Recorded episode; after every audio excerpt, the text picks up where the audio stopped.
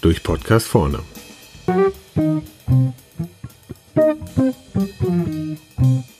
Risikomanagement. Was ist Risiko? Zum Beispiel mit einem Schalke-Trikot durch Dortmund laufen oder beim Kölner Karneval Hillau rufen oder nachts an einer roten Ampel in einem südafrikanischen Township stehen bleiben. Okay, haben wir kapiert. Aber was ist Risiko im Einkauf? Ich komme gerade zurück aus Nordamerika und das größte Risiko für die Einkäufer dort, das sitzt im Weißen Haus und hat einen blonden Scheitel. Denn die aktuelle Zollpolitik, die die USA betreibt gegenüber China und USA mit den Zollerhöhungen um 10 bzw. 25 Prozent, ist ein Riesenproblem. Und es wird umso kritischer, wenn sie keine Lieferantenalternative haben. Wer jetzt sagt, dass die Probleme der Amerikaner auf der anderen Seite des Ozeans einen nichts angehen, dem kann ich nur empfehlen, lassen Sie das Wort Zoll mal weg, weil dann bleibt immer noch das Thema Alternativlieferant und Single Source.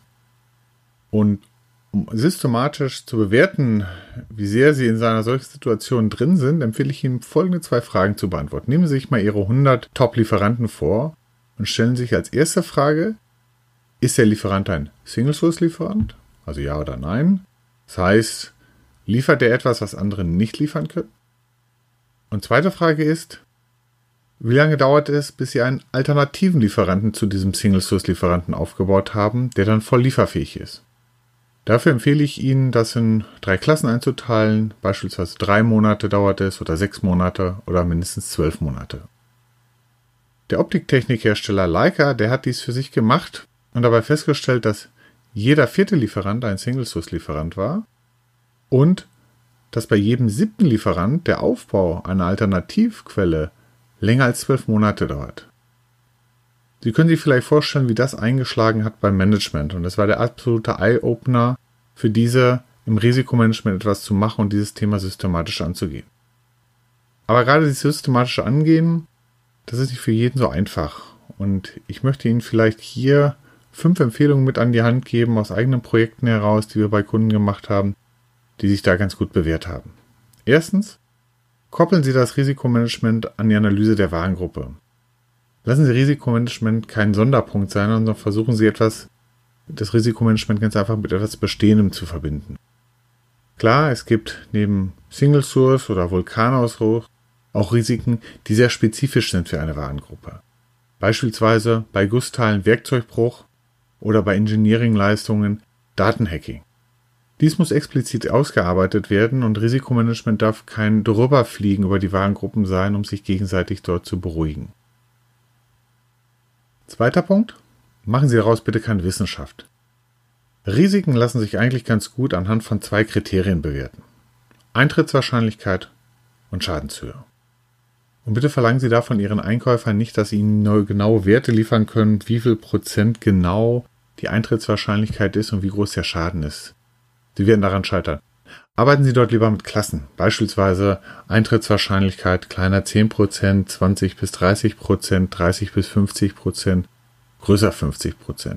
Oder beim Schaden, Schaden kleiner 1000 Euro, zwischen 1000 und 10.000 Euro, 100.000 Euro, eine Million, 10 Millionen.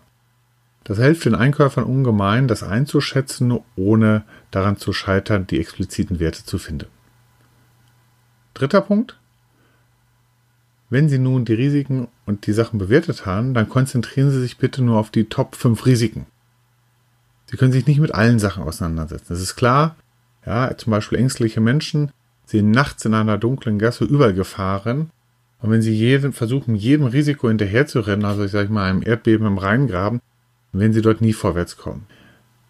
Da ist es viel entscheidender zu schauen, was hat eine hohe Eintrittswahrscheinlichkeit und oder eine gewisse hohe Schadenshöhe. Das sind die Punkte, die Sie angehen sollten. Vierter Punkt. Haben Sie keine Angst davor, auch Kosten auszugeben für das Risikomanagement. Jeder Geschäftsmann, jedes Management versteht es, Geld zu investieren, wenn das drohende Risiko um ein Vielfaches höher ist. Und in der aktuellen Situation kann ich Ihnen sagen, dass viele Unternehmen aktuell nicht lieferfähig sind, weil sie in Single-Source-Situationen drin sind, wo Lieferanten total überlastet sind und diese Unternehmen ihren Kredit bei ihren Kunden zum Beispiel verspielen und dieses auf Jahre verspielen, wenn deren Kunden nämlich auf Alternativprodukte umsatteln. Und es muss ja auch mal für den Einkäufer möglich sein, etwas von dem Geld auszugeben, was er jahrelang über Savings reingeholt hat. Fünfter Punkt. Diskutieren Sie Ihre Risikoanalyse mit einem Kollegen. Wenn man seit Jahren verantwortlich ist für eine Warengruppe, dann wird man manchmal blind für Risiken. Schließlich haben Sie die Warengruppe ja wahrscheinlich erfolgreich begleitet, wie vorhin schon erwähnt, Einsparungen geholt, Lieferanten aufgebaut etc. etc. Kollegen, die mit der Warengruppe überhaupt nichts zu tun haben, können einem dabei die Augen öffnen, da sie unbedarft an die ganze Sache drangehen. Ich hoffe, dass Ihnen diese Tipps weiterhelfen. Und wer noch tiefer eintauchen möchte in das Thema, für den haben wir noch einen besonderen Tipp. Über die Jahre hinweg haben wir ein Excel-basiertes Template erarbeitet, was sich sehr gut bewährt hat, da es nicht so kompliziert ist und sehr systematisch an das Thema Risikomanagement rangeht. Wer diese Vorlage haben möchte, der kann sich gerne bei uns unter risikomanagement@durchdenkenvorne.de melden.